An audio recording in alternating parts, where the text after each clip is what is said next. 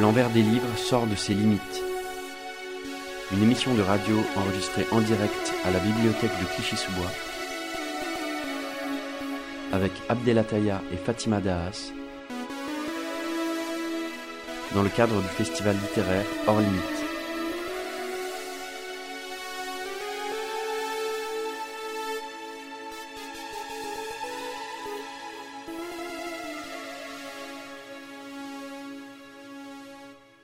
Des retrouvailles C'est quand tu retrouves une personne que tu n'as pas vue depuis longtemps. pour discuter, Pour manger, pour rigoler. c'est quand il y a une distance émotionnelle. C'est une rencontre physique qui permet de se remémorer les moments passés. Ça dépend de la personne qu'on va retrouver. Ça dépend du lien qu'on a créé. Un lien sentimental, Un lien familial. un lien professionnel. Peut-on parler de retrouvailles quand c'est une personne qu'on n'aime plus? Qu'est-ce qu'on retrouve quand on recroise son premier amour par hasard dans la rue?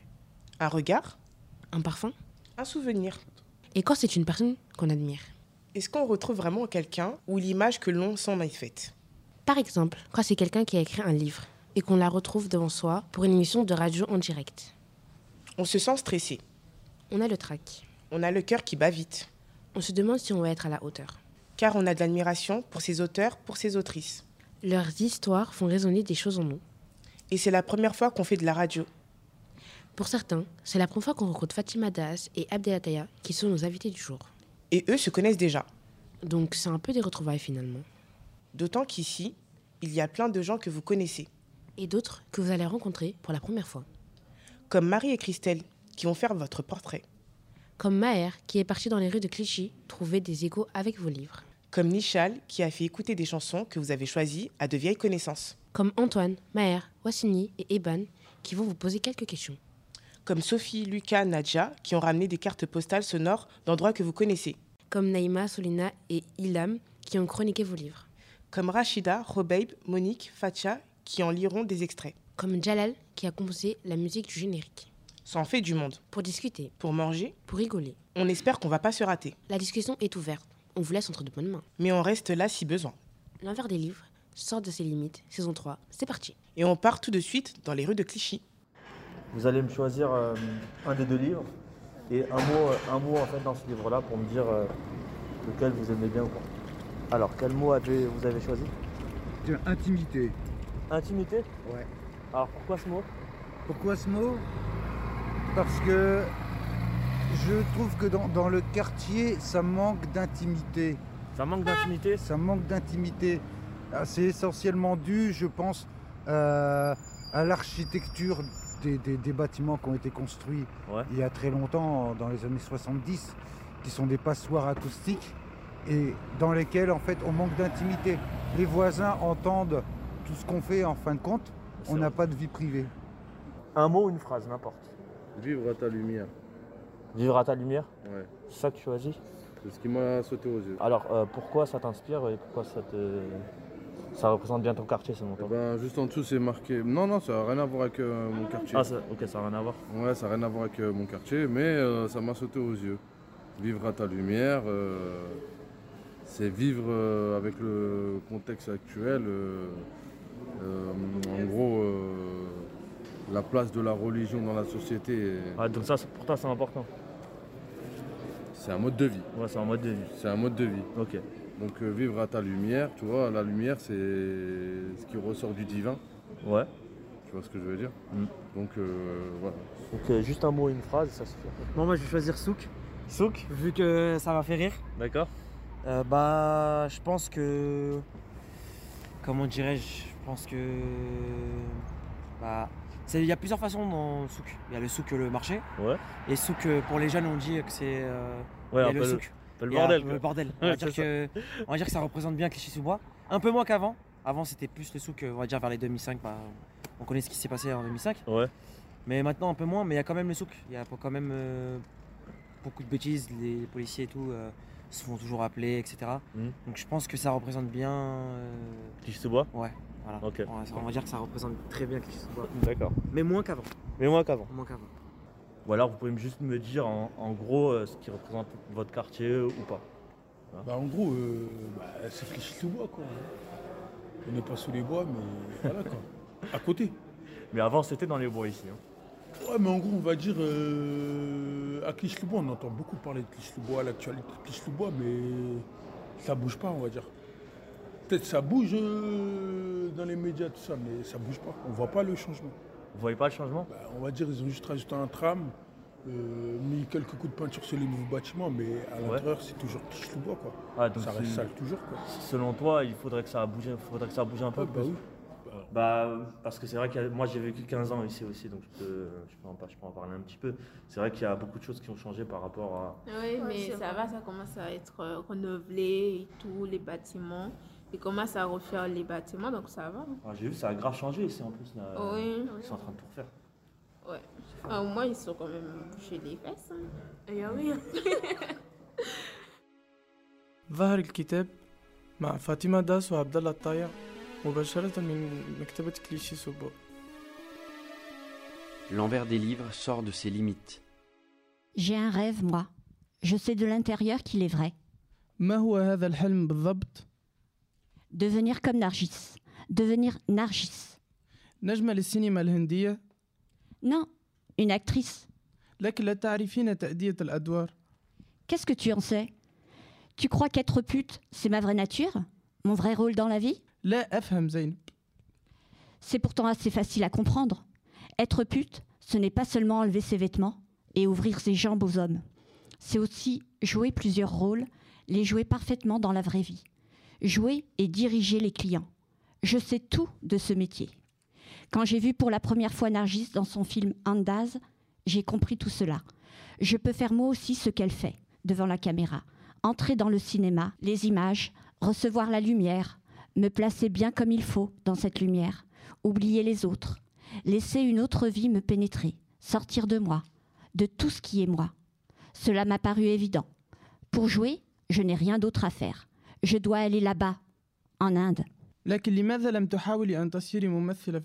Il n'y a pas de cinéma au Maroc. Moi, c'est l'Inde. L'Inde ou rien du tout. Je veux être dans ce rêve, dans un pays où personne ne m'arrêtera, ne me rappellera mon passé de prostituée. Ni les Marocains, ni les Français. Je veux passer directement à la lumière, sans intermédiaire. Ne te moque pas. Alors oui, je le suis, et tant mieux. Depuis que je suis entrée dans les images du film Andaz, je le suis devenue, je l'avoue. Mais il n'y a que cela pour me sauver vraiment. Une femme qui aime deux hommes. Non, justement. On ne peut pas être libre quand on est amoureuse, avec la même force de deux hommes. Pour moi, dans ce film, la liberté ne se situe pas là. Dans le jeu de Nargis, sa façon de faire l'actrice. Elle s'abandonne. Elle s'abandonne et elle donne toute son énergie, toutes ses couleurs intimes, tous ses secrets. À cette question, Gabriel, prends une décision tout de suite. Tu viens avec moi en Inde? Pas une réponse définitive, si tu veux. Juste euh, dis-moi que tu viendras avec moi, qu'on ira ensemble. Ah. Tu m'aimes euh, vraiment Tu veux vivre comme moi? C'est bien, Gabriel. Je suis contente. Je suis heureuse. Je peux dormir. Je vais te chanter Utai Ja Unksitam, une des chansons de Handaz. Ce n'est pas Nargis qui chante, elle fait semblant. Celle qui chante s'appelle Lata Mangeskar. Lata Mangeskar, Quand on cherche, on trouve.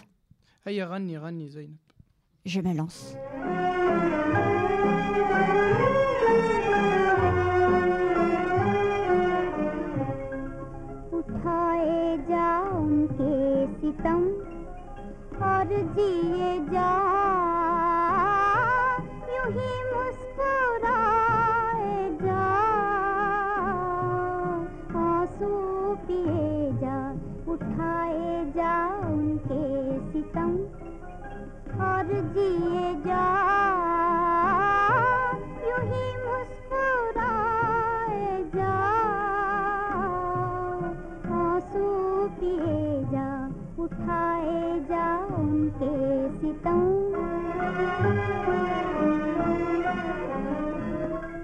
यही है मोहब्बत का दस्तूर।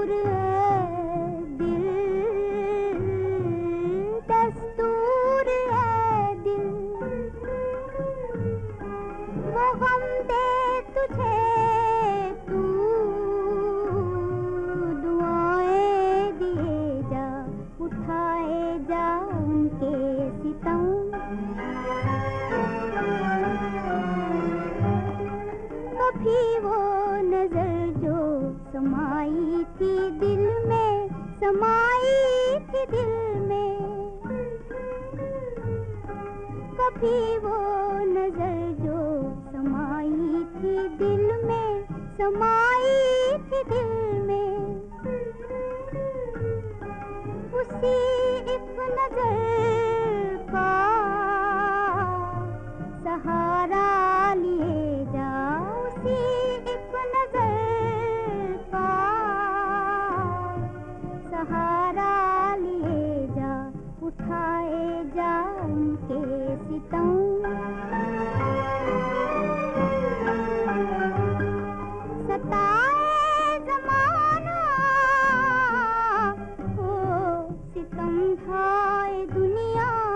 तुम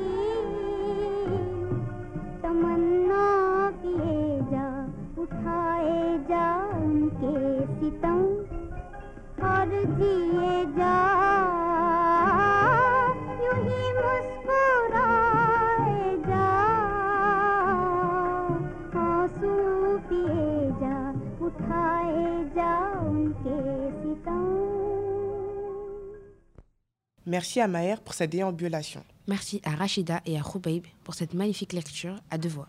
On écoute maintenant Christelle et Marie qui vont vous présenter à nos auditeurs et nos auditrices. Fatima, c'est le prénom de la fille du prophète Mohammed. Comme toi, elle est musulmane et c'est la Mazouziya, la petite dernière de la famille. Pour dresser ton portrait simplement, je dirais que tu assumes pleinement tes ambivalences et que tu ne renonces jamais devant l'adversité. Franco-algérienne, parisienne en marche défendant sa part de masculinité, tu es. Que tu n'as aucun problème de genre, que le plus important pour toi, c'est d'être bien dans tes baskets. Dans ton roman, qui j'espère ne sera pas le dernier, tu te livres par fragments, habilement et efficacement, à la manière d'un Roland Barthes ou d'un François Mauriac, pour ne citer que Virginie Despentes.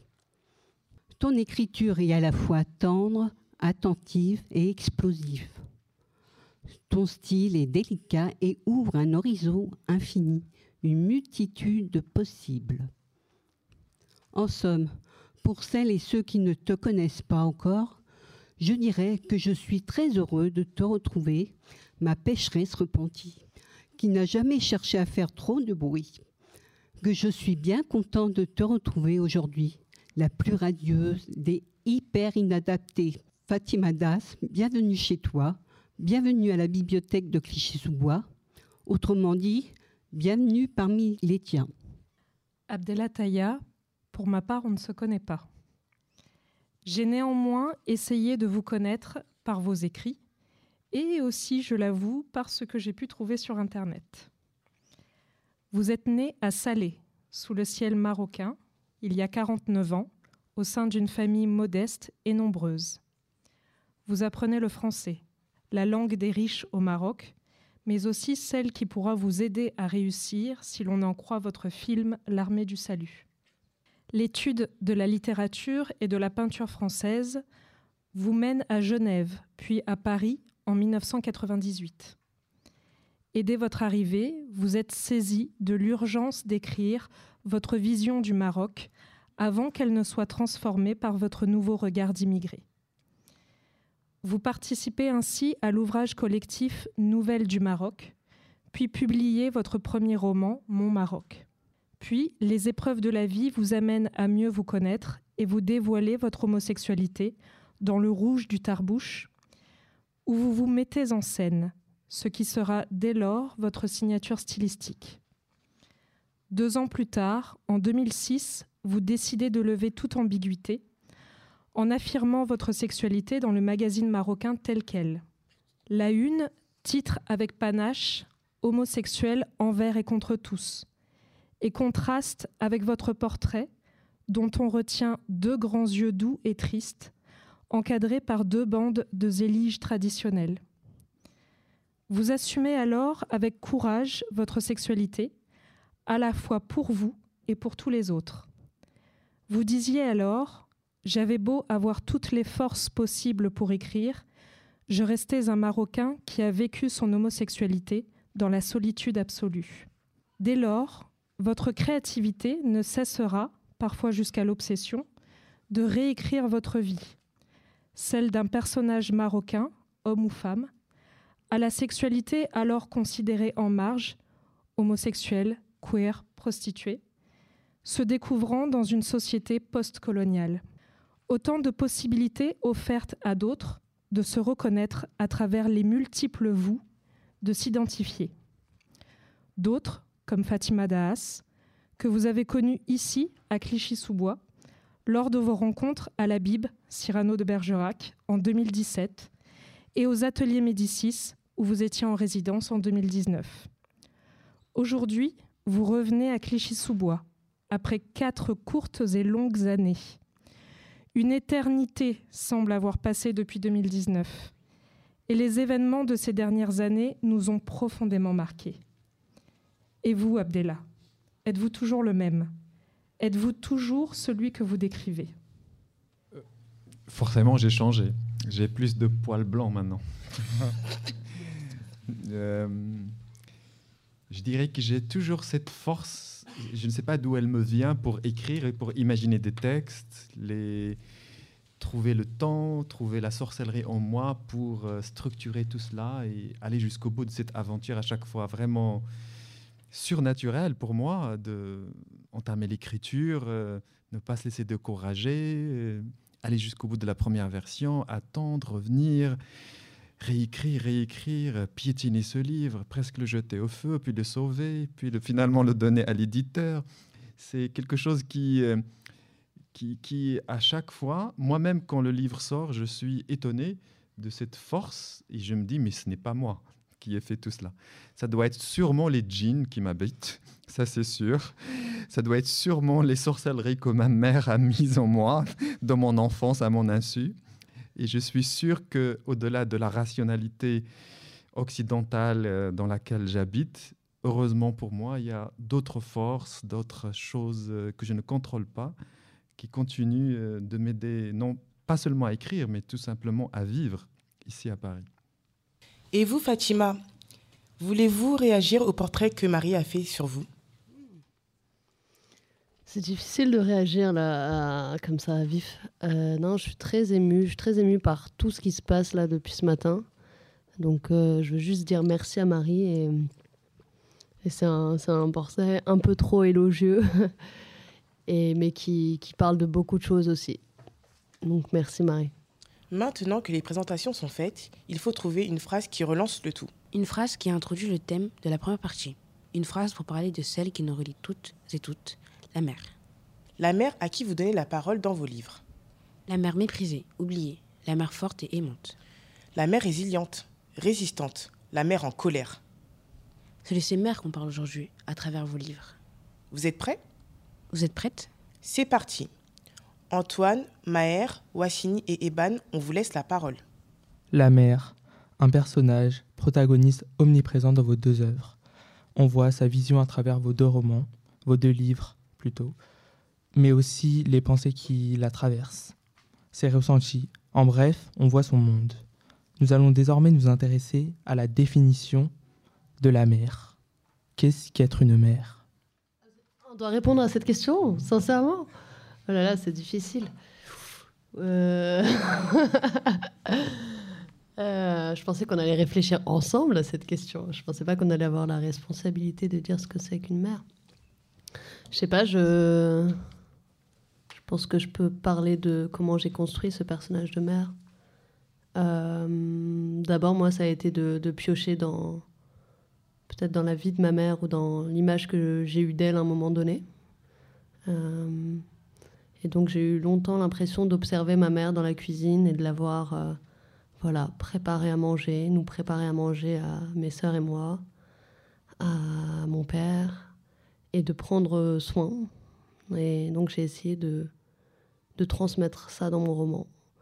Euh, c'est à la fois, on peut se dire, euh, c'est à la fois une mère qui, euh, qui n'arrive pas à sortir de cet endroit, mais c'est aussi une mère qui se sent bien à cet endroit et qui prend les commandes dans, sa cuisine, qui est son royaume. Et je dirais que du coup, la mère, c'est celle qui fait le lien. moi, ma mère, c'est tout. Si on veut aller dans, dans le côté très émotif, ma mère, c'est tout pour moi. J'ai l'impression que oui, matériellement, je serais pas là, mais aussi, euh, je pense que si j'ai tenu, c'est euh, beaucoup euh, grâce à ce soin-là. Aussi, grâce à la manière qu'elle a eue de, nous communiquer des choses, en fait, et qui passait par la cuisine. Et donc longtemps, je me suis dit, mais je me suis posé cette question, en fait, de c'est quoi une mère, comment elle devrait être ma mère, et en fait je pense qu'il y a des moments pendant l'adolescence où ça peut être douloureux, où on se dit mais on aimerait bien que notre mère nous parle plus ou fasse plus euh, des choses qu'on a l'impression que les autres familles font. Euh, je parle par exemple de toutes ces marques d'affection qu'on a l'habitude de voir dans les films, dans les séries, euh, ce truc très direct de je t'aime, tout simplement. Et j'ai mis assez de temps à me dire que l'amour, c'était pas que ça, que c'était pas que le dire de cette manière-là, que c'était aussi peut-être que ça pouvait passer par d'autres par d'autres choses, quoi. Et je pense que c'est très libérateur quand on arrive à là, parce qu'on arrête de, faire l'enfant euh, gâté, quoi. Et du coup, de cette version de l'amour à l'occidental, et bah, ça bouscule beaucoup de choses. Et on a l'impression de manquer de quelque chose. Et du coup, quand on, en, quand on déconstruit ça, on se sent plus, plus aimé et on se sent plus apte aussi à donner de l'amour, je pense. Moi, je dirais que la mère, forcément, c'est ma mère. Je ne peux pas parler de toutes les mères je ne peux parler que de ma mère. Et j'ai l'impression que ma mère Mbarka, Mbarka Leli, euh, elle était Dieu. Voilà. Elle était, elle était au-delà de tout ce que je pouvais imaginer et rêver. Euh, je pense que je ne suis pas le véritable écrivain Abdelataya. je suis celui qui écrit ce que cette femme veut écrire. Et sincèrement, je le pense, non pas comme, une, comme ça, quelque chose que je vous dis pour vous faire rire, mais euh, j'ai vu cette femme parler du matin au soir, je l'ai vu s'occuper du mari, je l'ai vu exiler ce mari, j'ai vu programmer le fils aîné pour qu'il ne sorte de la pauvreté, je l'ai vu régler ses comptes avec toutes les voisines qui lui faisaient du mal en les incendiant du matin au soir, je l'ai vu jeter de, la sorcellerie sur plein de gens, je l'ai vu se lever à 6 heures du matin et fabriquer avec rien du pain pour 11 personnes. Je l'ai vu nourrir 11 personnes pendant une quarantaine d'années. Je l'ai vu euh, ne pas se soucier de nous, de ce qu'on allait penser, parce qu'elle, elle avait une vision plus, plus grande et plus vaste du monde et de ce qui nous attendait. Et même si nous, on faisait, on criait à la démocratie, ça ne, l'était pas du tout impressionné du tout par ça. Et de la même façon qu'elle n'était pas impressionnée que toutes les voisines, la détester, l'insulter, ça, elle s'en foutait complètement. Et puis, plus important que cela, c'était une femme qui, devant nous tous, était capable de faire une mise en scène de la vie du quotidien, non pas pour elle, mais pour, euh, pour nous tous. Vous savez, vous rentrez de l'école et il y a cette femme qui est déjà, qui va faire le, le thé à la menthe, et le pain qui reste, elle va le mettre sur le feu. Et avec rien, elle va transformer cette, cette chose qui, qui peuvent paraître pour euh, plein de gens de misérabilisme, la pauvreté des pauvres qui n'ont rien à manger, transformer ça en quelque chose qui, tous les jours, vous nourrit, vous porte, vous donne de l'inspiration. Et parfois, en vivant tout cela vous, avec elle, grâce à elle, vous oubliez même de lui dire merci.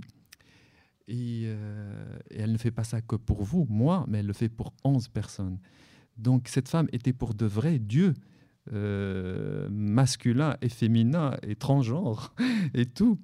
Euh, j'ai une chance folle, euh, une bénédiction extraordinaire d'être le fils de, cette femme. Je suis homosexuel pour elle et par elle.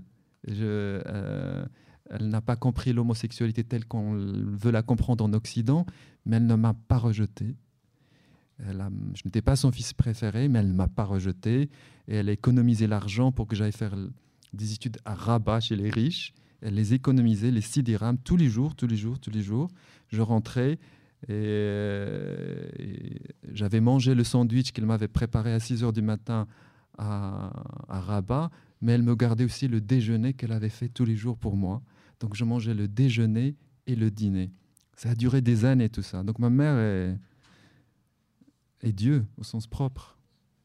Une question un peu moins philosophique cette fois. Trouvez-vous que les mères dans les deux romans se sont bien comportées avec leurs enfants? On ne peut pas dire qu'une mère ne s'est pas bien comportée avec ses enfants. Je pense que déjà c'est complètement anti-féministe de commencer pas comme ça. Et, et j'ai tendance à dire que les parents ils ont fait ce qu'ils pouvaient et que les mères ont fait ce qu'elles peuvent quoi. Elles font comme elles peuvent et avec ce qu'elles ont. Euh, du coup j'aurais tendance à dire que ouais qu'elles ont fait ce qu'elles- ont pu. Et c'est déjà beaucoup. Ce qui est terrible, c'est qu'on ne voit pas les mères. C'est-à-dire, euh, on nous élève dans un. on nous pousse, le monde moderne nous pousse vers une individualité exacerbée, parfois consumériste et très capitaliste. Et les êtres les plus. euh, qui, tendent le plus la main, euh, qui font des choses euh, les, plus, les plus essentielles, on, ne- les voit pas. Et c'est la tristesse de cette vie, c'est qu'on ne voit tout cela que quand c'est trop tard. Maintenant, ma mère n'est plus là. Je ne me permettrai même pas de penser à la question que vous venez de poser. Euh, c'est pas pour vous insulter que je dis ça, parce que se poser cette question-là, ça veut dire encore une fois entrer dans un nouvel aveuglement sur cette femme et sur ce qu'elle a fait. Quoi que je fasse, quoi que j'écrive, je ne ferai rien de sacrifice, de, de- de- des gestes, de ce qu'elle a donné au monde, euh, cette femme. Et pas seulement pour nous, ses enfants, mais pour, pour euh, ce qu'elle a donné au, au- monde. Alors que cette femme euh, soit dure, euh, dictatrice, euh, sorcière, euh, malhonnête parfois, menteuse, et on l'a vu à l'exercice, elle, construisait ses mensonges et elle disait venez, vous allez être mes témoins. Comment je vais bien, bien être la- l'actrice de mes voilà parce que parfois le monde ne demandait que cela pour qu'elle qu'elle ne protège, il fallait qu'elle. Donc vous voyez comment moi, après qu'elle qu'elle a essayé de, de, de trouver des solutions au sens propre pour que nous, on ne soit pas abattus, moi, à l'âge que j'ai maintenant, je me dis, est-ce qu'elle était bien ou pas bien? Euh, Même mes sœurs euh, qui pensaient euh, qu'elles ne les aimaient pas autant que nous, les garçons, les trois garçons, aujourd'hui, mais c'est- fou, quand, quand je les revois, ça, on passe des semaines à, à se dire, elle avait raison, elle avait raison, elle avait raison, elle avait raison. Donc, euh, parfois, comme l'a dit Fatima, euh, l'amour, c'est pas simplement l'expression de l'amour tel qu'on l'attend. L'amour, c'est autre chose. Et souvent, c'est des choses qu'on ne voit pas tout de suite. Avant de passer à la partie suivante, trois de nos participants vous ont envoyé trois cartes postales sonores de trois endroits que vous connaissez de près ou de loin. C'est à vous de retrouver où elles ont été réalisées.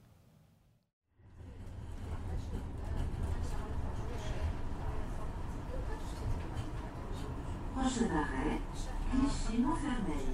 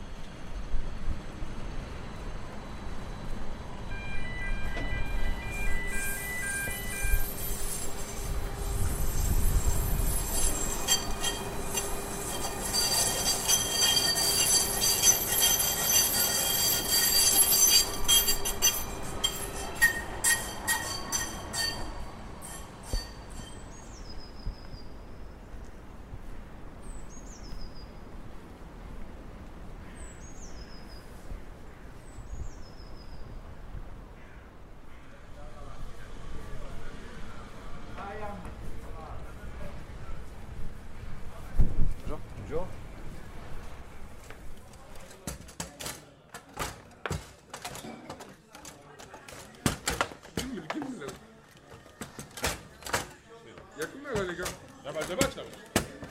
Allez, bah dehors. Voilà. Vous l'avez bien entendu celle-là Attendez, vous allez en entendre d'autres, attendez. ça ça va, ça. Attends, attends, attends, tu vas en entendre. tu vas en entendre. Ah ouais, Gilda. Ma gamelle, elle est légendaire, elle est dans la. Elle est dans la. Pas de raton. Vas-y, pas de raton.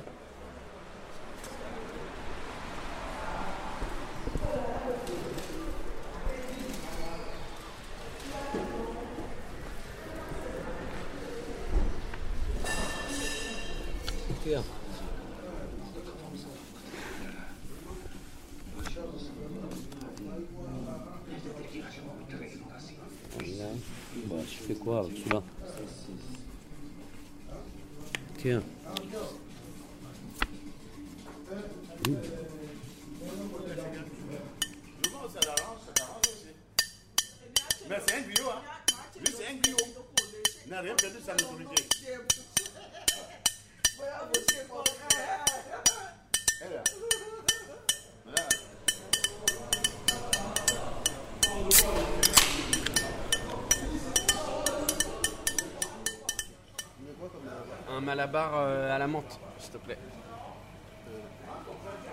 Ok, Moi, je te d'accord. dois. C'est Vincenti.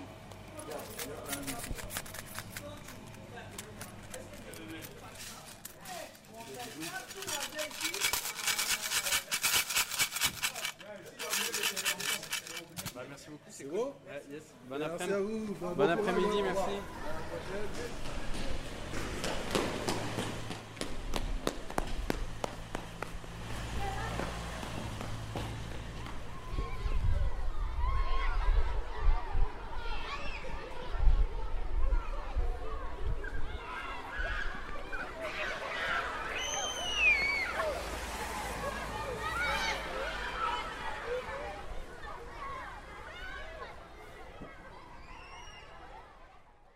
Vous avez reconnu le premier endroit Le E RER. Bah, c'est à Clichy-sous-Bois. C'était le tram. Ouais. Ah, J'ai senti un peu du chêne pointu à un moment, mais je sais pas si je me trompe. Et après, euh, les bosquets. Pas trop. Non. Une boulangerie quelque part. J'imaginais une boulangerie au bosquet, mais peut-être je me trompe. C'était en fait euh, une épicerie Ouais. dans le centre, chaîne pointue. Ouais. Euh, on va écouter la deuxième carte sonore.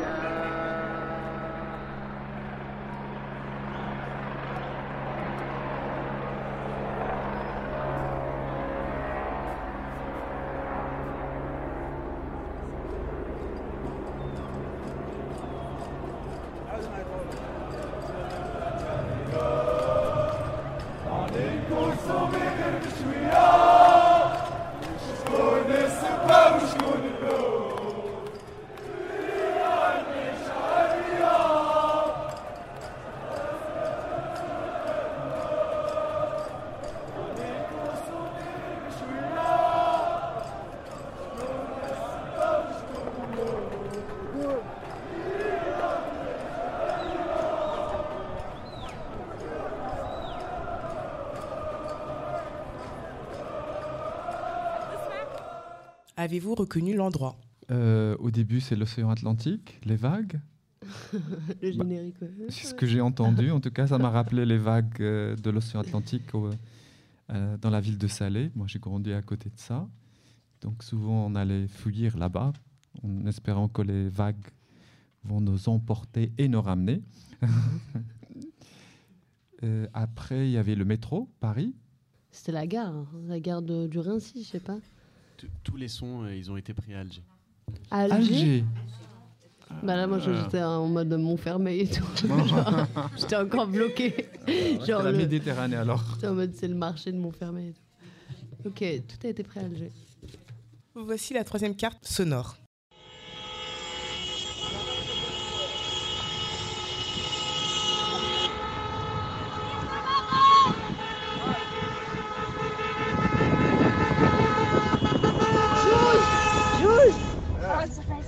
شحال؟ أنا كنقول المغرب جو جو جو جو إيوا شحال المغرب شحال فرنسا؟ جوج. هادي نعطي لك أنا. الله يعاود وفرنسا شحال؟ زيرو.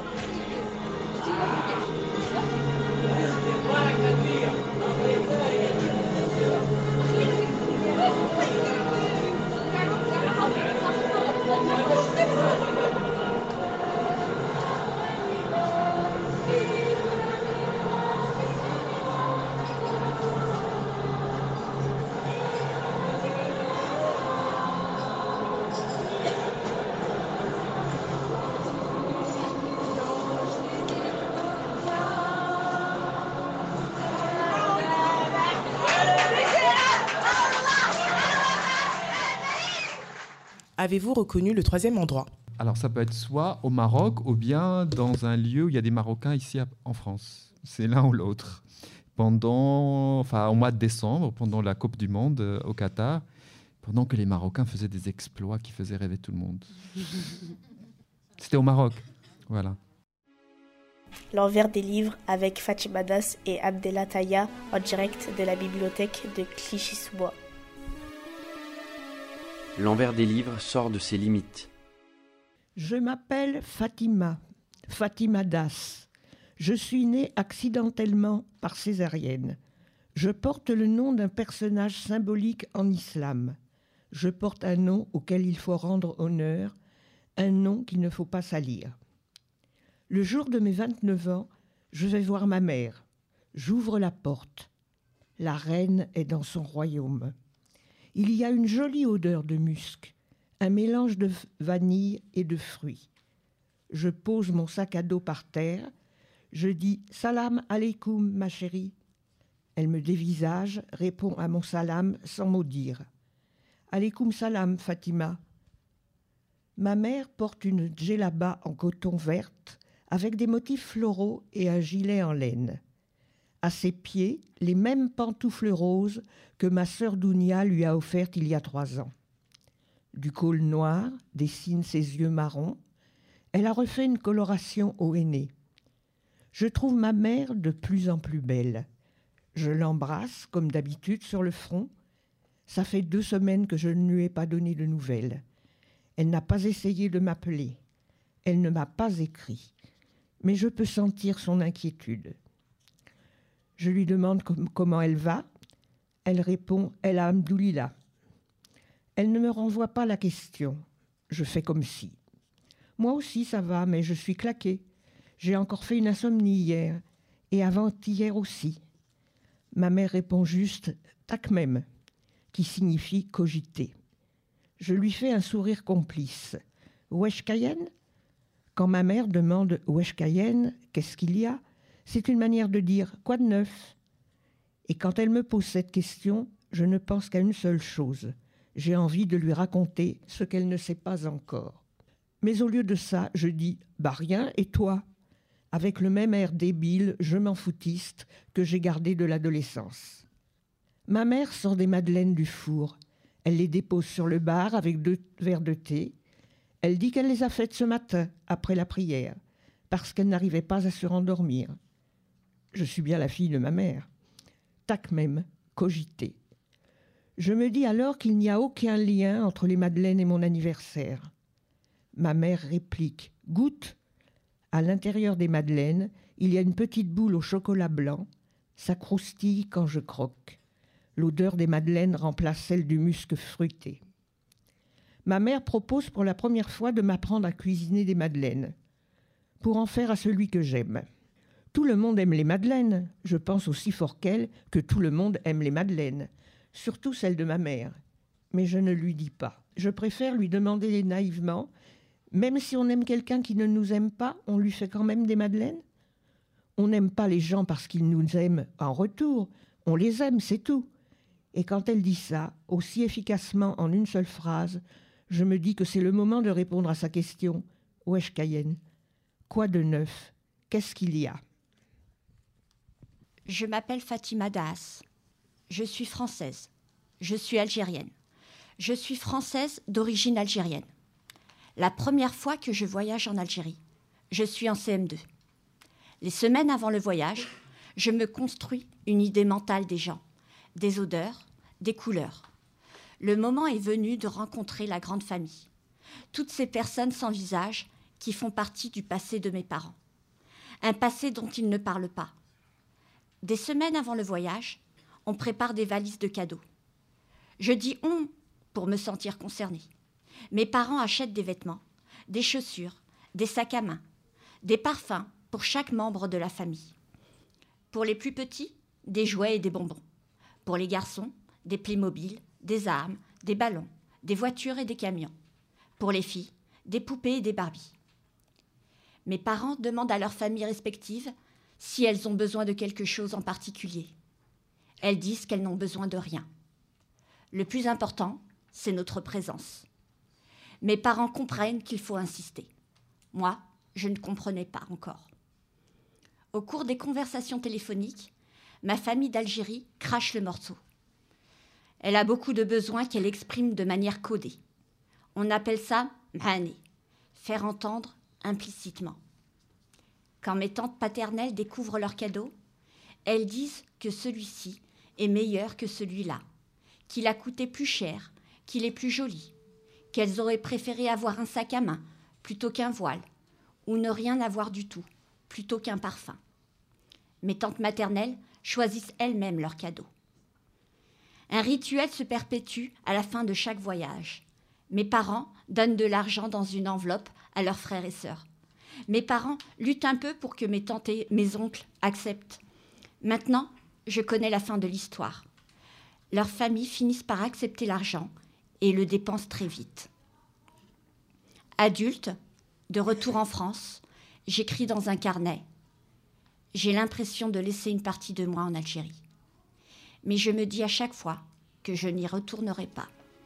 اسمي فاطمة داس أنا فرنسية أنا جزائرية أنا فرنسية ذات أصول جزائرية L'envers des livres sort de ses limites. Là, c'est le moment où on change de thème. On va parler d'un pays aux multiples visages, Aux multiples couleurs aux multiples cultures. qui cohabitent ensemble. Celui où on habite toutes et toutes, la France. Celui où on se sent parfois touriste, alors que c'est notre pays. Celui où on se sent parfois accueilli, mais parfois rejeté. Celui où il est parfois difficile de jongler avec plusieurs identités. La France et ses multiples facettes. La France et toutes ses pages cornées. Qu'on critique, qu'on décortique. Qu'on revendique et qu'on écoute. Antoine, Maher, Wassini et Eban, on vous redonne la parole. Et effectivement, la France est un thème euh, commun à vos deux œuvres. Euh, L'histoire coloniale est prégnante euh, dans chacun des deux œuvres, entre méfiance, voire amertume dans Vivre à ta lumière et intégration, où vous répétez euh, très souvent Je suis française, je suis une habitante de Clichy-sous-Bois dans la petite dernière. Donc on, on voulait vous poser une question dans le même euh, esprit que le premier thème, donc, qui était la mer. Euh, Qu'est-ce que la France pour vous? Qu'est-ce que ça signifie la France pour vos personnages? Tu veux répondre la première ou c'est moi? Vas-y, je te- honneur aux hommes. Ah, pour une fois. Euh, quand tu as posé la question, le premier nom qui m'est sorti des yeux et de ma tête, Isabelle Adjani. Pour moi, la France, c'est Isabelle Adjani. Parce qu'un jour, on regardait la télévision avec ma mère Et euh, tout d'un coup, il y avait euh, un film. Moi, je ne savais pas à l'époque que ce film, c'était l'histoire d'Adèle H. de François Truffaut avec Isabella Gianni. Tout d'un coup, il y avait cette fille qui errait parce qu'elle suivait un soldat anglais qui ne voulait pas d'elle. Elle avait traversé l'océan Atlantique. Il voulait toujours pas d'elle, ce salaud d'anglais. Et euh, elle, tout d'un coup, elle fait de la sorcellerie. Elle, elle, elle suit. Et tout d'un coup, on la voit qui tombe. Et ma mère, elle a dit Oh, Mais qui est cette fille? Elle a reconnu en Isabella Gianni, dans les gestes d'Isabella Gianni, sa façon d'être, quelque chose qui est proche de nous, de, notre façon d'être hystérique et d'être euh, fou, mais fou assumé, et de répandre la folie autour de soi sans honte. Et voilà, quand tout d'un coup euh, les djinns se réveillent, bah, il faut les laisser se réveiller, il faut surtout pas que ça se calme.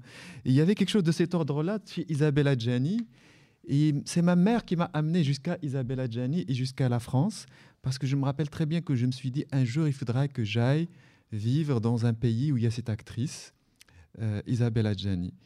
Alors, euh, un jour, j'ai appris aussi que Isabella Gianni, que la France a voulu tuer Isabella Gianni.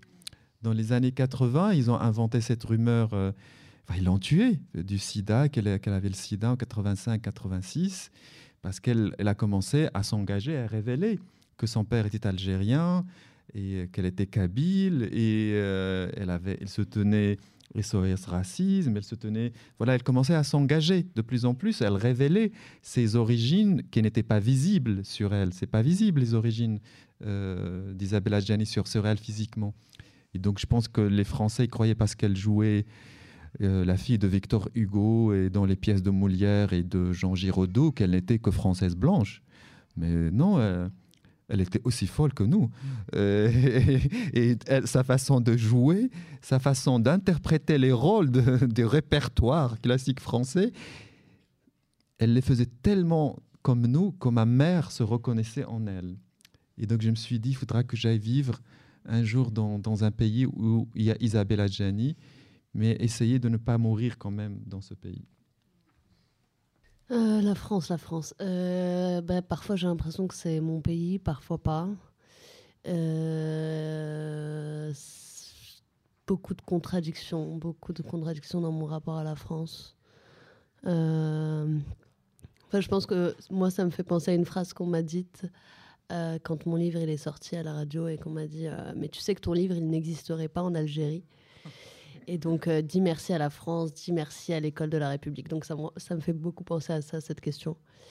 Et du coup, à la fois, j'ai envie de dire, bah, c'est là où j'ai grandi, c'est là que j'ai rencontré plein de personnes incroyables. Et donc, j'ai l'impression que j'essaie de me réapproprier mon espace en France, ma ville. Mon... Et en même temps, il y a toujours une petite voix qui, qui me dit que qu'il y a encore beaucoup de choses que j'ai à écrire à ce sujet. Le personnage de Malika, il est très très dur avec la France, à juste titre, parce qu'elle subit la colonisation, elle a subi, euh, elle lui a pris euh, son mari, son premier mari, son, son enfant. Et vous, vous parlez d'Isabelle Gianni, donc une valeur, enfin une, une image plutôt positive. Euh, Les deux, j'ai parlé aussi. J'ai dit aussi que la France a voulu tuer Isabella Gianni. Donc, euh, c'est un peu ce qu'on a dit à Fatima Das. Il fallait que presque Isabella Gianni dise merci à la France de lui avoir, euh, de l'avoir autorisé, soi-disant, à jouer les, les grands personnages inventés par des grands auteurs français blancs. Comme si Isabella Gianni, en elle-même, juste ce qu'elle est, ça ne suffit pas. Il faut qu'elle euh, qu'elle passe par euh, Jean Giraudoux et par euh, Racine pour que tout d'un coup on reconnaisse en elle quelque chose d'intéressant. On ne voit pas en elle le talent, on ne voit pas en elle les origines autres.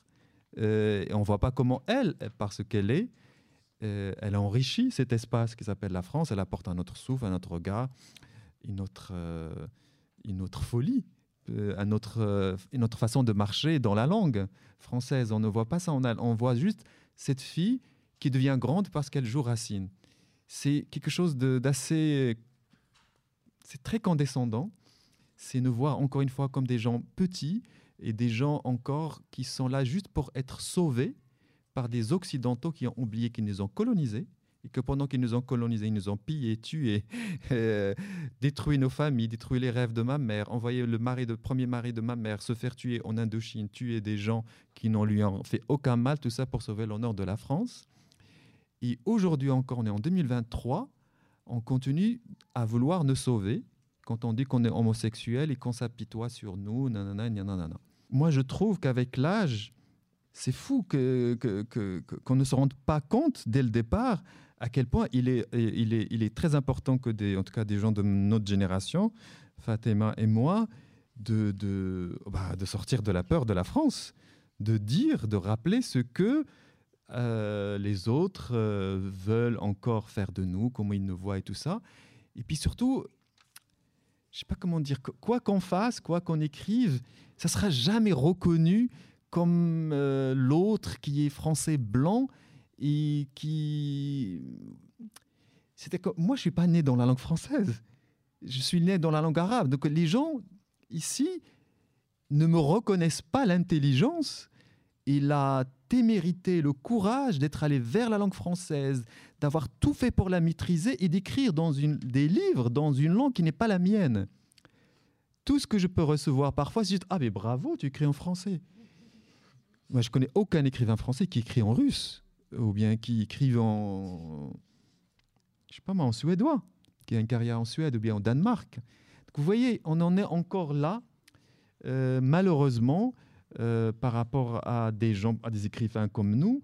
Euh, Mais bon, le sujet est tellement vaste que tout à l'heure, quand j'ai parlé d'Isabelle Adjani, c'est pour moi, je m'identifie à elle comme quelqu'un qui renouvelle l'idée d'être français, qui renouvelle tout cet idéal euh, euh, de la France, mais qui ne renouvelle pas en se soumettant à cet idéal.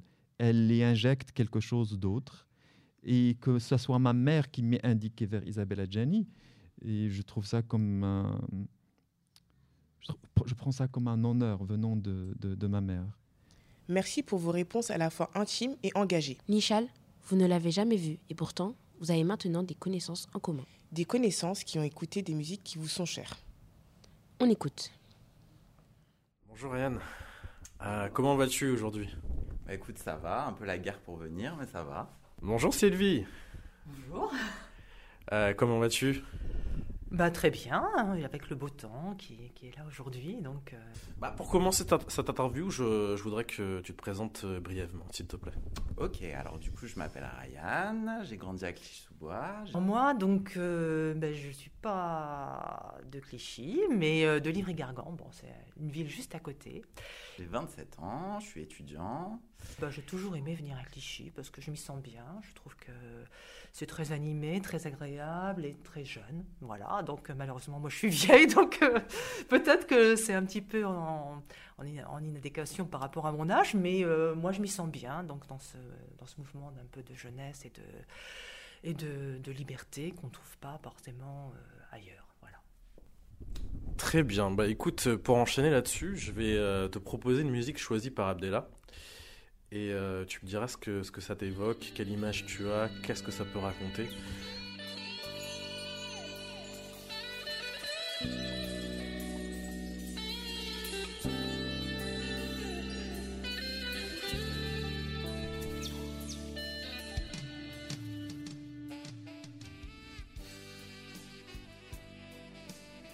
Elle est très, très douce, très, très sympa, très sensuelle, on va dire. Voilà, c'est une belle chanson à écouter euh, le soir, tranquillement, euh, pour se reposer un petit peu euh, de la journée. Et je pense qu'Abdella a dû, a dû beaucoup l'écouter, donc dans ces conditions-là. La chanson, elle a un côté très. très. Comment dire? Elle a de l'énergie, mais en même temps, elle est très mélancolique.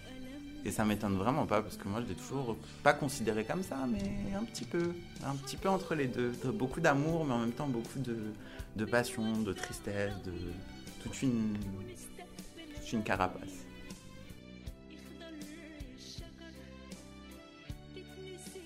Euh, Je trouve que bah, c'est bien lui, quoi, parce qu'il est tout à fait euh, euh, dire, pris dans, le, dans la littérature française et, dans, l'Occident. Mais ses racines le, rattrapent toujours, donc ce qui est normal, on, a toujours un petit peu de nostalgie par rapport à,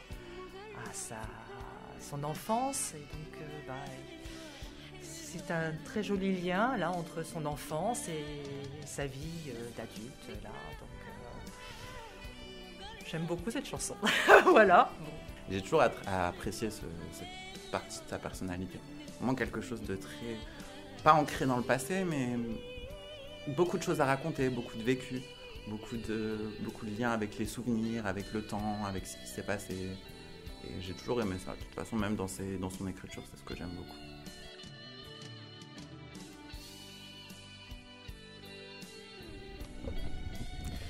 Euh, oui, tu, me parlais tout à l'heure euh, euh, de la musique et de ce qu'elle t'évoquait, du fait que c'est cette beauté de fin de journée. Est-ce que tu pourrais m'en dire plus là-dessus? Alors, la beauté de la fin de journée, c'est le coucher de soleil, le soir, quand il fait beau et qu'on voit ça avec délectation, enfin avec, avec amour. hein, et moi, ça me fait penser aussi à, la première fois que j'ai vu le soleil du Maroc. hein, ça m'a, ça m'a vraiment euh, pris au cœur. Enfin, bon, c'était. j'ai- Je suis arrivée au Maroc en, train la première fois et euh, on est descendu du train.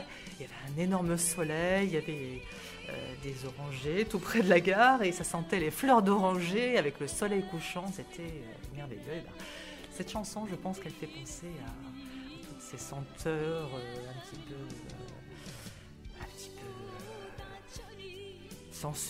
Du Maroc et, et, euh, à la beauté du soleil. Est-ce que euh, ce, ce sentiment de mélancolie, ça te parle? À moi personnellement? À toi personnellement, oui. Bah ouais, évidemment. Évidemment, je le comprends bien parce que on n'a pas vécu des, des histoires similaires, ça c'est clair, mais je me retrouve bien dans, dans leur écriture, dans leur personnalité, dans ce qu'ils ont vécu.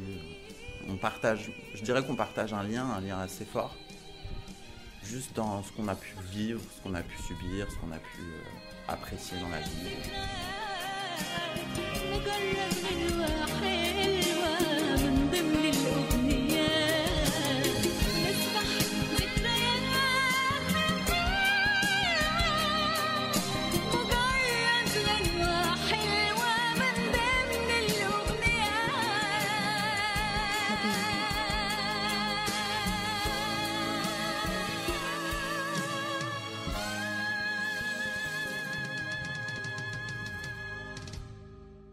Abdella, voulez-vous réagir à ce que vous venez d'écouter? C'est une chanson de la grande, la grande, grande, grande Samira Saïd, euh, qui est une chanteuse marocaine qui était star enfant dans les années 70 et qui est partie devenir super, super, super star en Égypte et qui l'est jusqu'à aujourd'hui. Et la chanson qu'on vient d'écouter, c'est un réenregistrement, euh, une re-orchestration d'une chanson incroyable composée par le grand compositeur Balir Hamdi. Cette chanson euh, s'intitule Bin Lif, on tourne. On tourne, on tourne, on tourne, et on passe à côté de nos blessures. On croit qu'on va pas survivre à nos blessures, et puis un jour, on les oublie, et puis un jour, ça devient juste des souvenirs.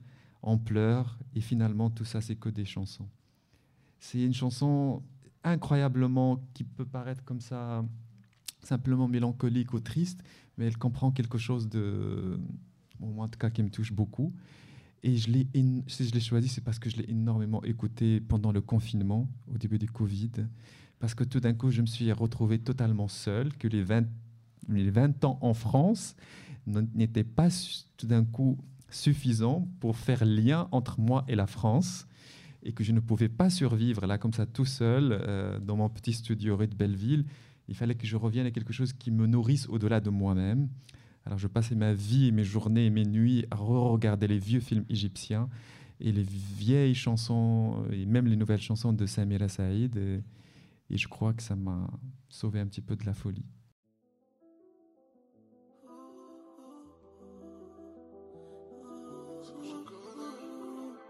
Non mais envoie, il a pas assez de son là. C'est vrai?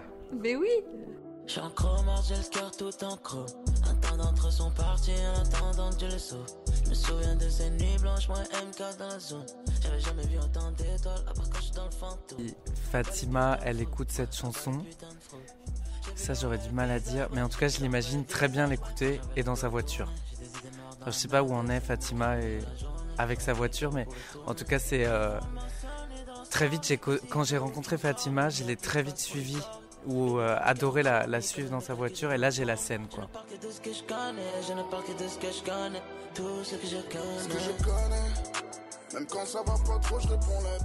je sens qu'il y a, quelques souffrances, quoi. Il y a, un sujet de place, euh, euh, de regard aussi porté, porté sur, la personne dont il s'agit.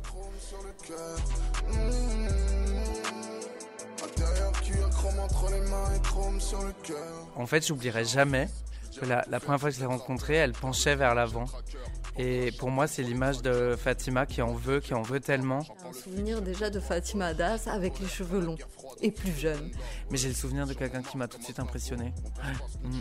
Physiquement, je me souviens très bien, ses cheveux, ses yeux noirs, euh, ses, ses longs cils noirs, et en même temps, comme je disais tout à l'heure, euh, cette jeune femme qui se tenait en avant, totalement déterminée, totalement. Du peur, quand je veux bien, j'écoute du peur. Je te parle de ce que je connais, tout ce que je connais, tout ce que je Ensuite, j'ai un souvenir de Fatima Das qui, petit à petit, euh, prend de l'assurance, euh, dit des choses euh, auxquelles peut-être personne ne s'attend et, et- et- et s'exprime. Ah, je souhaite que Fatima nous accompagne toute la vie, donc euh, une vie d'écrivaine, je lui souhaite ça. Donc c'est plus que pour une année, euh, mais je lui souhaite ça. Et qu'est-ce qu'on pourrait te souhaiter de nous? Que je vois plus Fatima. On va essayer de réaliser ça très bientôt, très vite.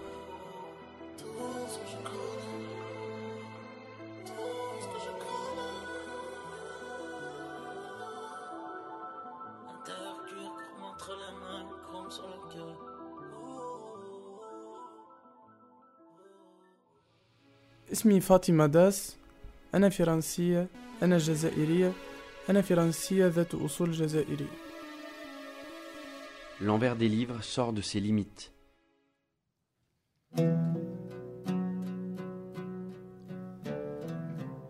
Tu es mort, Alal. Tu es revenu. Marzouk et moi, on te voit, on t'imagine, on te voit. On va t'enterrer. Il fait noir. Le soleil va se lever. Il faut à présent creuser la tombe.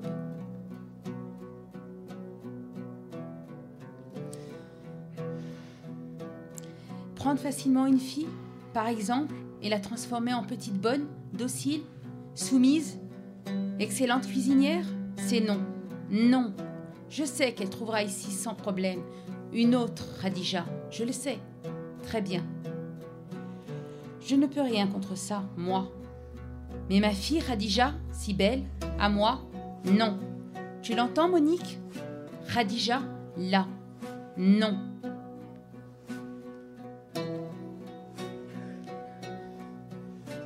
Un fantôme, une tombe.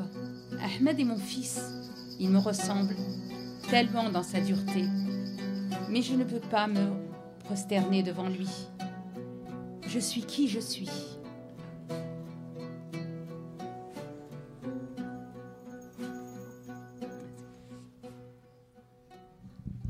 Mehdi Ben Barka va sauver le Maroc. Tu dis ces mots très étranges, je crois que tu délires. Tu ne sais plus ni où tu es, ni ce que tu dis. Qui est Mehdi Ben Barka?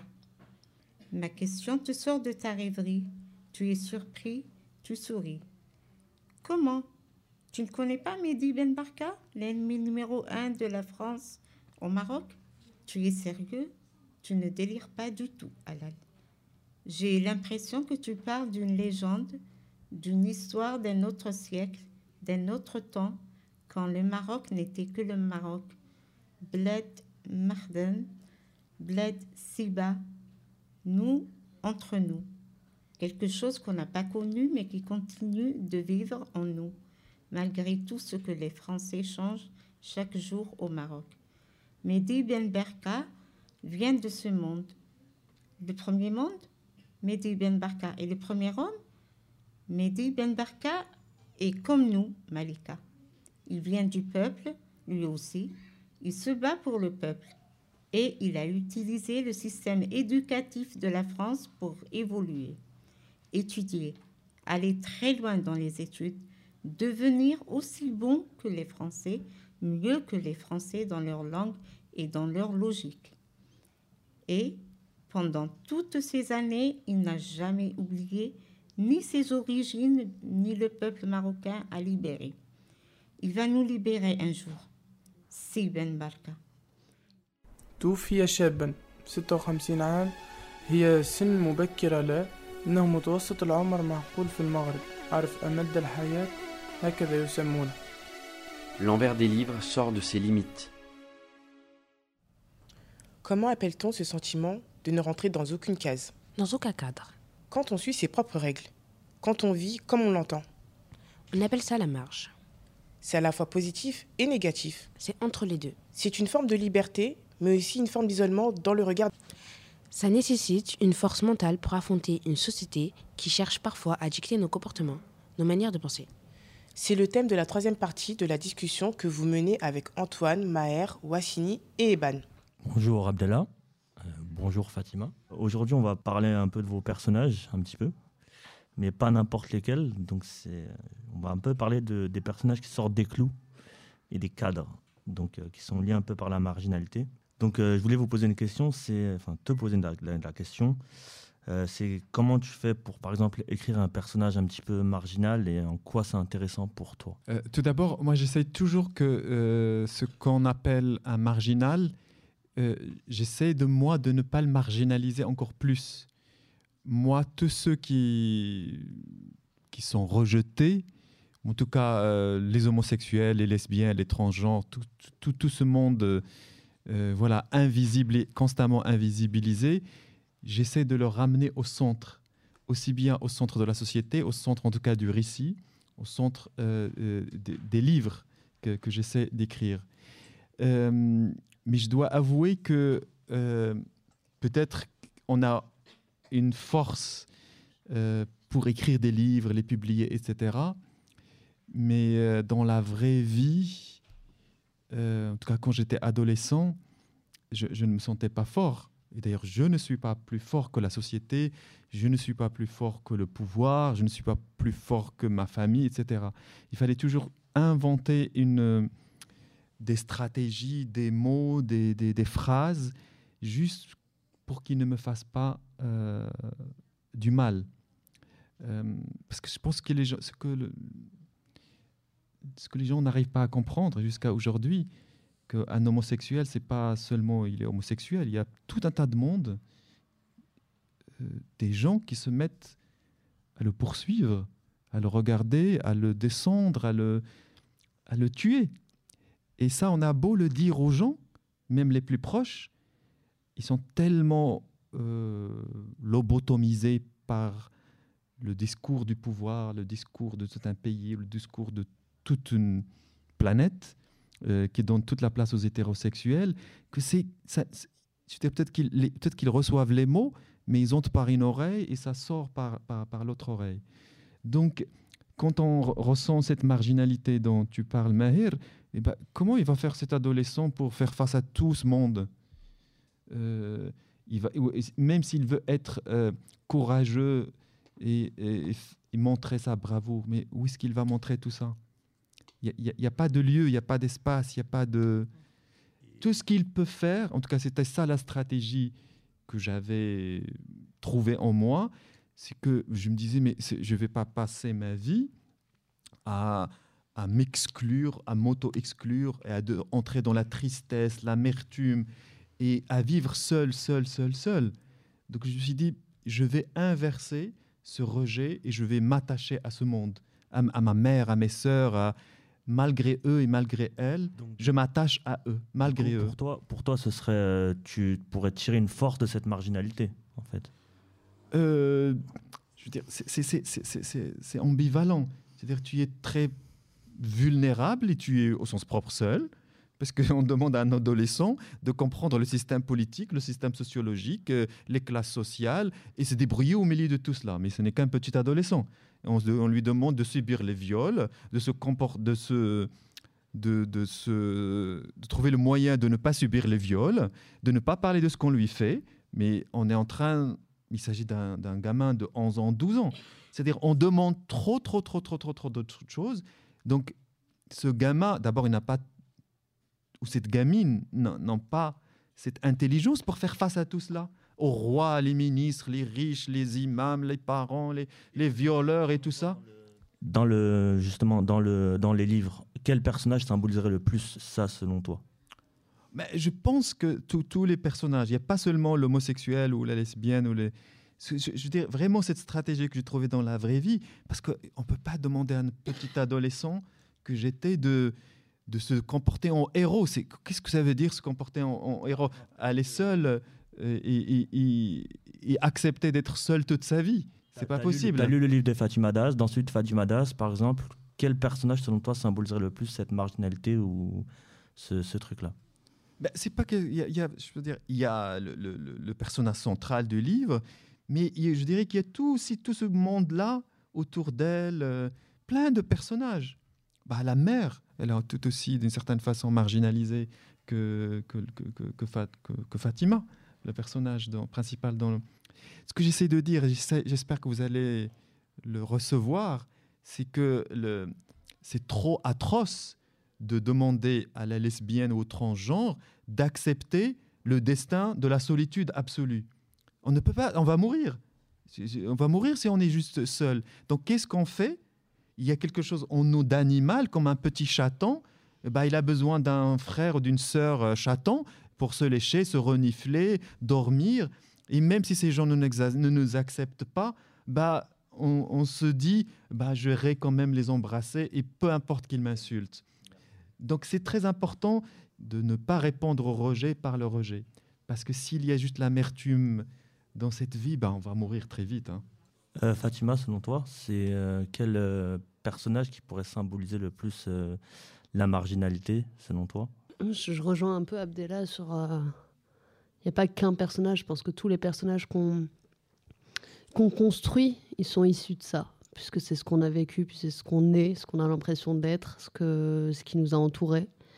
Et du coup, je pense que la question, c'est plus de se dire euh, à quel moment je m'autorise à faire entrer ce personnage dans un roman, à le faire exister? Parce que moi, j'ai eu la sensation, qu'en créant le personnage de Fatima Das, que les gens découvraient qu'il y avait des homosexuels euh, musulmans. Et vraiment, j'ai eu des personnes qui m'ont dit, mais ça existe vraiment? Donc j'ai vraiment l'impression que en créant ce personnage-là, à la marge, euh, ça faisait exister quelque chose euh, dans le réel. quoi. Je sais pas si je réponds à ta question, mais en tout cas, ça me, ça me fait penser à ça. Comment créer des personnages euh, à la marge pour les faire exister dans la vraie vie, quoi. Pour nous faire exister dans la vraie vie, parce qu'on n'a pas le choix et parce que c'est une affaire de survie. Et ouais, je sais pas. Souvent, je me dis que si j'avais pas écrit, je sais pas ce que j'aurais fait de tout ça, quoi. Merci merci à vous deux. ظهر الكتاب مع فاطمة داس وعبد الله الطايع مباشرة من مكتبة كليشي سوبو L'envers des livres sort de ses limites. L'identité, c'est un assemblage de tout ce qu'on a été, de tout ce qu'on rencontre et ce qui nous est partagé. Ou quelque chose comme ça. Il y a aussi l'identité collective. Celle qui peut rassembler les gens. Ou les faire se renfermer sur soi. L'identité, c'est pas facile à définir en fait. Et c'est un sujet central de vos romans, à tous les deux. Ou plutôt, en ce qui vous concerne, on devrait peut-être utiliser le pluriel, dire les identités, car nous sommes tous et toutes multiples. Complexes, profonds. Parfois tristes, heureux. Parfois contradictoires, parfois cohérents. Mais c'est ce qui est beau, non? La petite dernière, comme vivre à ta lumière, nous permettent de plonger dans cette notion d'identité. Et c'est maintenant l'heure de retourner le regard vers leurs auteurs et autrices. Pour la dernière partie de cette émission. Et donc, euh, chère Fatima, cher, cher Abdallah, euh, où se situe votre identité Votre identité de, de genre Votre identité de sexuelle? Pour moi, euh, c'est très simple. Il est hors de question que je, de ne pas dire au monde que je suis homosexuel. Il faut que les gens le sachent. Et, et, euh, et- et si quelqu'un me dit Ah, mais tu l'as déjà dit, je lui dis bah, Je vais le redire. Euh, parce qu'en fait, les gens n'entendent pas. Si j'ai bien appris une chose à l'âge que j'ai maintenant, 49 ans, c'est que même quand on dit, on redit, les gens n'entendent pas. Même les gens qui vous aiment n'entendent pas. Et d'ailleurs, même moi-même, je suis sûr que je n'entends pas tout ce qu'on me dit. Donc il faut dire et redire et redire. Et parce qu'on a tellement essayé de me salir et de ne salir en tant qu'individu homosexuel, il est nécessaire, non pas pour eux, mais pour moi, de enlever cette saleté et ce déshonneur et tout ce qu'ils ont essayé de remplir dans ce mot homosexuel. Mitli en arabe. C'est très important que, euh, je dirais comme, je, sens presque comme une mission euh, de, moi comme individu de dire ça au monde. Et, euh, et qu'on ne vient pas me dire, mais ça y est, tu l'as écrit, passe à autre chose. C'est comme si on disait à un hétérosexuel, passe à autre chose. On ne demande jamais à un hétérosexuel de passer à autre chose un homosexuel, euh, ça, veut juste dire que le monde, euh, mais je ne parle pas du Maroc seulement, hein, je parle de la France, la France d'aujourd'hui. Oui, oui, je parle de la France d'aujourd'hui. Euh, c'est-à-dire que dès que les, gens vont dépasser une minute de récit sur l'homosexualité, ils, ils et ça ne les intéresse plus. Donc, mon, identité, d'abord moi, en tant qu'individu, c'est cette homosexualité à dire et à redire et à mettre, comme je l'ai dit tout à l'heure, au centre de quelque chose, de ce que je crois moi être le monde.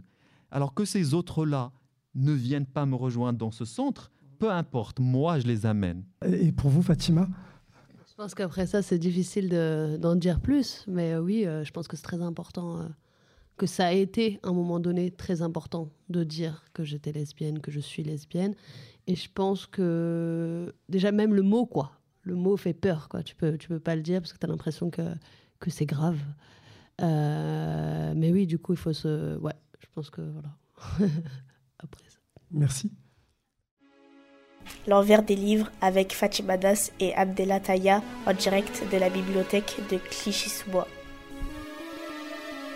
L'envers des livres sort de ses limites. On se rapproche doucement de la fin. Mais avant cela, car nous sommes des lecteurs, et des lectrices, nos plumes aiguisées vous ont proposé une chronique de vos romans. Naïma, Ilham, Solina, c'est à vous. Pour moi, tout commence par un livre. Parfois, j'oublie même le nom des auteurs, car ce qui compte, c'est le livre. Et un livre, c'est une histoire. Une société, un pays, c'est un pays qu'on lit à travers un regard. Vivre à ta lumière, c'est un livre facile à lire. Je me méfie toujours des livres faciles à lire parce que j'ai l'impression qu'il cherche à convaincre. Mais c'est un livre qui ne tombe pas dans cet écueil. Il n'y a pas de manque. On ne se pose pas la question de ce qui n'est pas dit. Cela ne nous manque pas. On sent qu'un chemin était tracé, un chemin qu'on suit naturellement.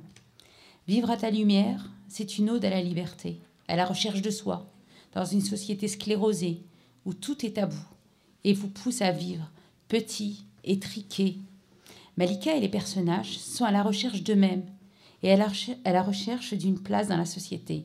Mal vus, mal aimés, déconsidérés par tous.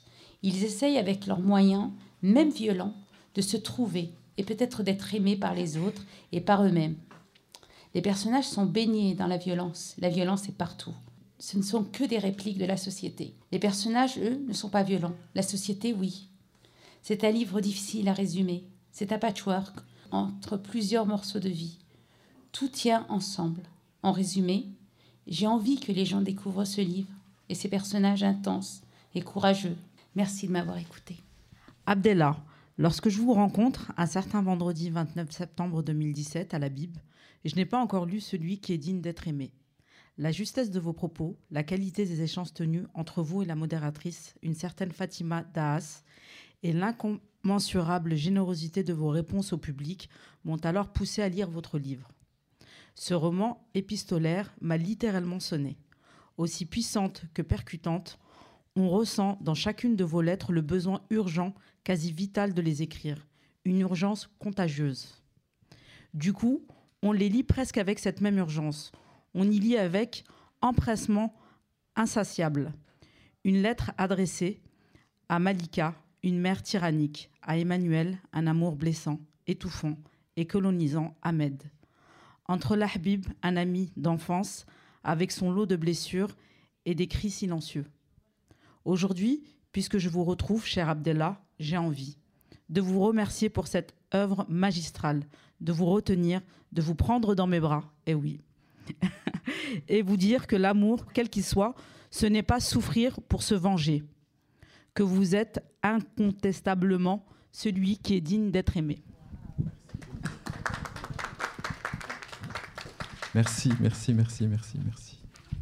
Je me souviens très bien de cette soirée avec euh, Fatima. C'est quelque chose de... Wassini m'avait invité. Je ne connaissais pas du tout euh, Clichy-sous-Bois, je connaissais pas, mais une forme de générosité, de porte qui ne cessait de s'ouvrir entre nous. Et c'est pas que pour, euh, pour toi cette euh, émotion grande, c'était aussi pour moi. Voilà. Merci, merci, merci, merci. Je m'appelle Solina. L'année dernière, j'étais en classe de CM2 avec Monsieur Bettencourt, à l'école Jean Jaurès de Clichy-sous-Bois. Nous avons étudié la petite dernière et nous avons pu échanger avec vous par visio à la fin de l'année scolaire. Aujourd'hui, j'ai la chance de vous rencontrer en vrai pour vous lire la critique que j'ai écrite. Ce livre est une autofiction où l'on va suivre la vie de Fatima, la petite dernière de sa famille. Fatima porte un prénom très important dans la religion des musulmans car c'est la fille du prophète Mohammed. Fatima est donc musulmane mais aussi française et algérienne. Elle habite ici à Clichy-sous-Bois. Comme dans un journal intime, Fatima parle de sa vie privée. Elle évoque sans honte sa famille, ses amis et même sa copine. Elle écrit sincèrement ses pensées, ses envies et ses remarques sur la vie en général. Elle écrit comme on parle dans la vraie vie. J'ai l'impression de marcher dans les mêmes rues que toi. Nous avons de nombreux points en commun. Je suis française d'origine italienne par mon père et haïtienne par ma mère. Moi aussi, je suis asthmatique. Moi aussi, je suis scolarisée dans un collège de la ville de Clichy-sous-Bois. Bref, ce livre me parle car il raconte ma vie d'adolescente. Merci à toi de l'avoir écrit et merci de m'avoir écouté.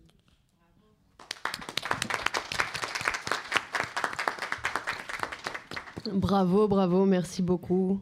Je suis contente moi aussi de te voir aujourd'hui en vrai. Cette émission est bientôt terminée. Mais avant de se quitter, un voyage musical. Wassini a sélectionné deux chansons qui l'ont fait penser à vous. Wassini, c'est à toi. Cher Abdella, euh, si je vous dis Wardi, littéralement ma promesse en arabe. Wardi, ah, ah, يا وادي يا وادي وادي خضر مني قلبي مصالح كمالي مصالح كمالي تركوه يمي والداوى وانتي والداوى عمي والداوى تركوه يمي والداوى حنين الله de- dans sa version des années 70, euh, une chanson en marocain. Et là, elle dit Mon destin, quelqu'un m'a volé mon cœur, je n'arrive plus à le contrôler. Ah ouais, une- un- une- cette chanson est un grand classique de Samira Saïd. et, et- et vous, Abdella Taya, avez-vous déjà tenu promesse et, et pourquoi? Est-ce que j'ai tenu promesse?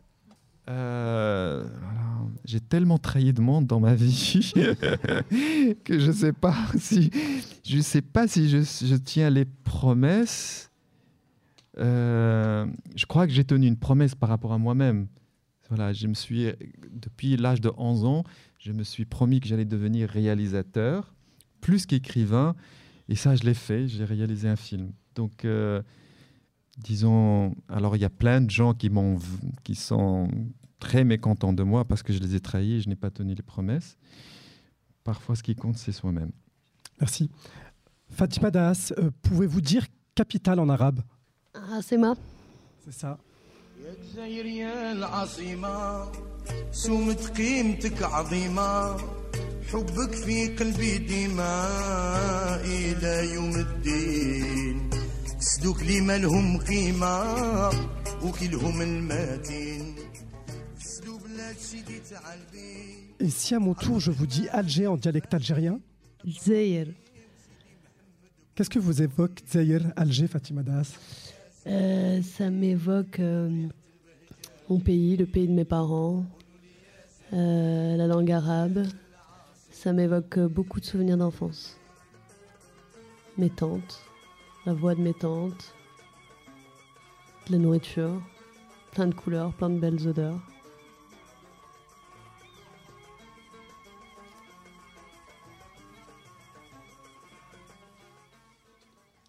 C'est maintenant l'heure de se quitter. Avec l'impression de se connaître un peu mieux qu'avant. Avec l'impression de s'être retrouvés. De s'être reconnu. D'avoir passé un moment en famille. Avec des débats. Des couacs techniques. Des moments de grâce.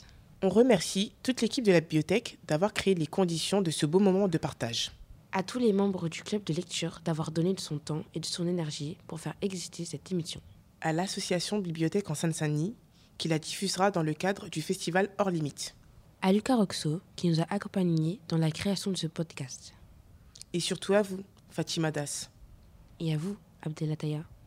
De s'être déplacé jusqu'ici. On vous souhaite de nombreuses retrouvailles à l'avenir.